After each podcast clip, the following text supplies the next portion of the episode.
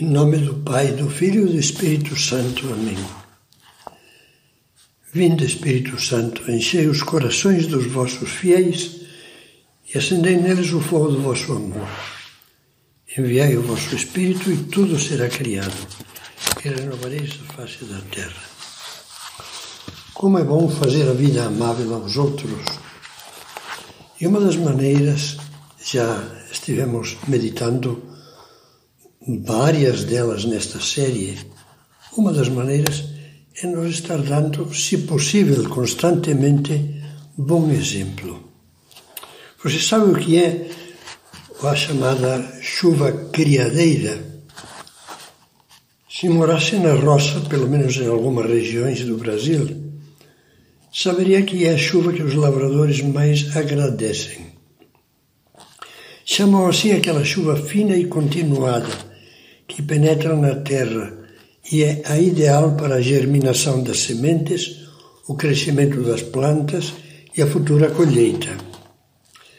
Na vida das famílias e em geral das diferentes comunidades humanas, existe também uma chuva fina, quase imperceptível, mas criadeira, que faz o bem penetrar suavemente nos corações e produz os melhores frutos o bom exemplo.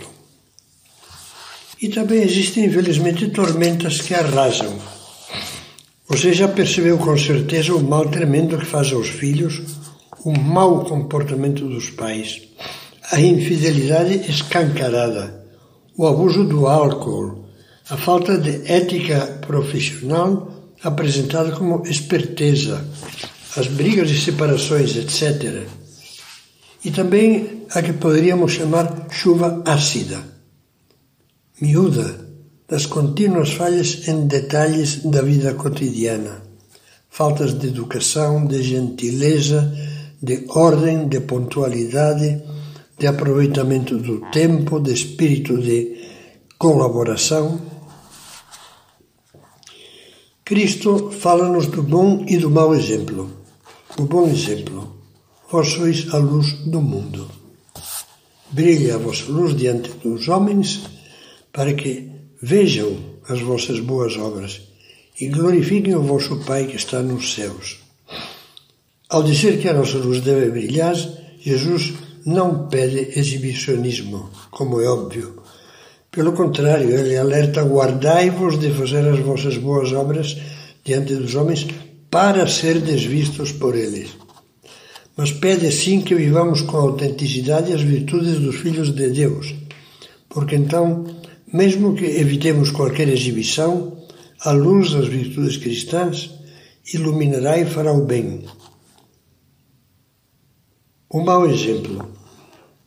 Como dói ao coração de Cristo o mal que fazemos aos outros, especialmente aos mais simples e inocentes, quando lhes damos mau exemplo. Dou-lhe tanto que arranca dos seus lábios as palavras mais duras. Ai do mundo, diz, por causa dos escândalos. Eles são inevitáveis, mas ai do homem que os causa. Se alguém fizer cair em pecado um desses pequenos que creem em mim, melhor fora que lhe atassem ao pescoço uma pedra de moinho e o lançassem ao fundo do mar. Jesus fala com palavras muito enérgicas, sobretudo para despertar a nossa consciência. Vós sois a luz do mundo, a luz do mundo é Cristo, eu sou a luz do mundo. E o que faz a luz? Mostra as coisas claramente, não encobertas. Faz enxergar os caminhos, um dia de sol, os degraus das escadas por onde se deve subir, os obstáculos e perigos que é preciso contornar, os horizontes e metas para os quais devemos caminhar, devemos nos encaminhar. É assim que faz a pessoa que, quando procura viver como cristão, justamente por isso, porque procura ser fielmente um bom cristão, dá bom exemplo. O livro do Eclesiástico também chamado o Sirácida, fala de dois tipos de pessoas. Daqueles que chama ilustres porque seus gestos de bondade não foram esquecidos. E dos que não deixam lembrança nenhuma, desapareceram como se não tivessem existido, viveram, diz, como se não tivessem vivido. Em qual dos dois tipos nós nos podemos encaixar? Por outras palavras, nós vamos deixando coisas positivas entre as pessoas com as quais convivemos. Nós somos luz ou somos penumbra, penumbra, penumbra confusa, ou somos escuridão. Nós seremos luz se lutarmos por ser coerentes com a nossa fé. E se procurarmos viver na prática diária o ideal do amor cristão. Seremos penumbra confusa ou até trevas se, ao lado de uma fé fraca e vazia de conteúdo, tivermos uma prática religiosa meramente formal e detalhes de conduta totalmente contrários aos valores do Evangelho. Lembramos aquelas palavras de Jesus: que vejam as vossas boas obras, que a nossa conduta, nas palavras, nas ações, no teor de vida, que nessa nossa conduta os outros possam ver e entender a verdade e o bem, como um farol que assinala o bom rumo da vida, mesmo no meio das tempestades. Quando nós temos uma fé tíbia, quando admitimos a incoerência entre fé e conduta, os que nos cercam deixam de ter um farol orientador. Leia sem pressa o texto que cito a seguir. Medite sem pressa e me diga se não parece escrito hoje. Sabe quem escreveu o que vou ler agora? Um filósofo pagão do século I, da época de Nero, que aliás Nero o condenou à morte. Sêneca. Uma das causas dos nossos males é que vivemos por imitação dos outros. Em vez de nos governarmos pela razão, deixamos-nos levar, por aquilo que é costume. Aqui está falando de um tipo de mau exemplo. Esse filósofo latino, romano. O mau exemplo das pessoas que se acomodam à onda, a onda dominante no ambiente. Se a onda é uma onda materialista, se a onda é uma onda hum, anticristã, se a onda é uma onda carregada de erotismo mau, eles se acomodam.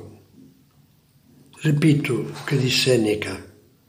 Uma das causas dos nossos males é que vivemos por imitação dos outros, que nos deixamos absorver pelo mau ambiente.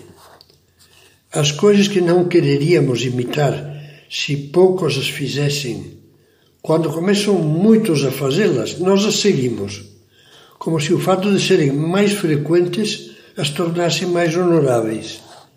Até mesmo o erro, nós o julgamos retidão e bondade quando se tornou generalizado. É uma descrição.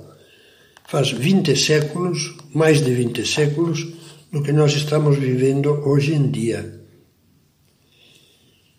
Inspirando-se em outras palavras, o pensador francês Gustave, Gustave Thibon dizia: a moda é a ditadura do efêmero.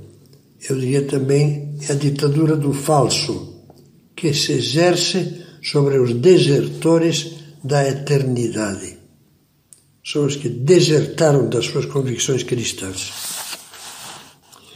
Pense nas luzes amáveis que você pode fazer, projetar sobre os outros.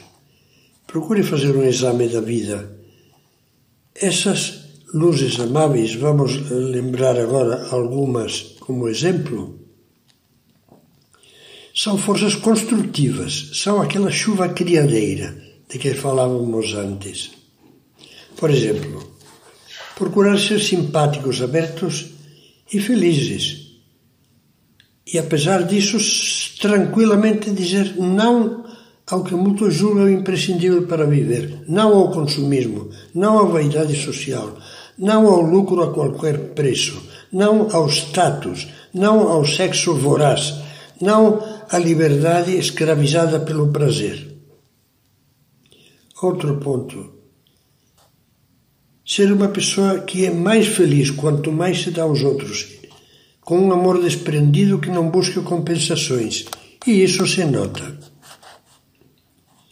Outra, ser o coração que expulsa o calculismo, a mesquinhez, que mostra claramente que não admite, porque as expulsa, as paixões baixas do calculismo, da inveja, da susceptibilidade, do ressentimento, da vingança. Ser uma pessoa com paz de espírito, que sabe aceitar os seus erros, retificá-los de boa vontade e que agradece as correções que recebe.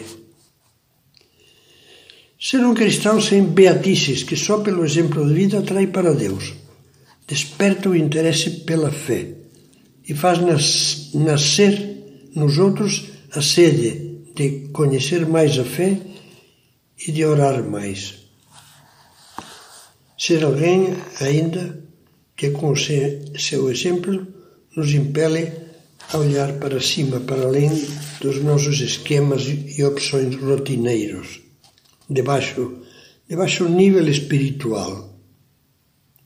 Enfim, o cristão autêntico, pai, mãe, colega, amigo, nos faz descobrir com naturalidade o verdadeiro norte da vida, que é Cristo, e nos atrai para Ele. Desse cristão idealista e alegre, irradia sem palavras um apelo que nos sugere: vale a pena viver assim. É possível viver assim. Se o fizermos, alcançaremos a plenitude de paz e felicidade com que sempre sonhamos e que ainda não conquistamos.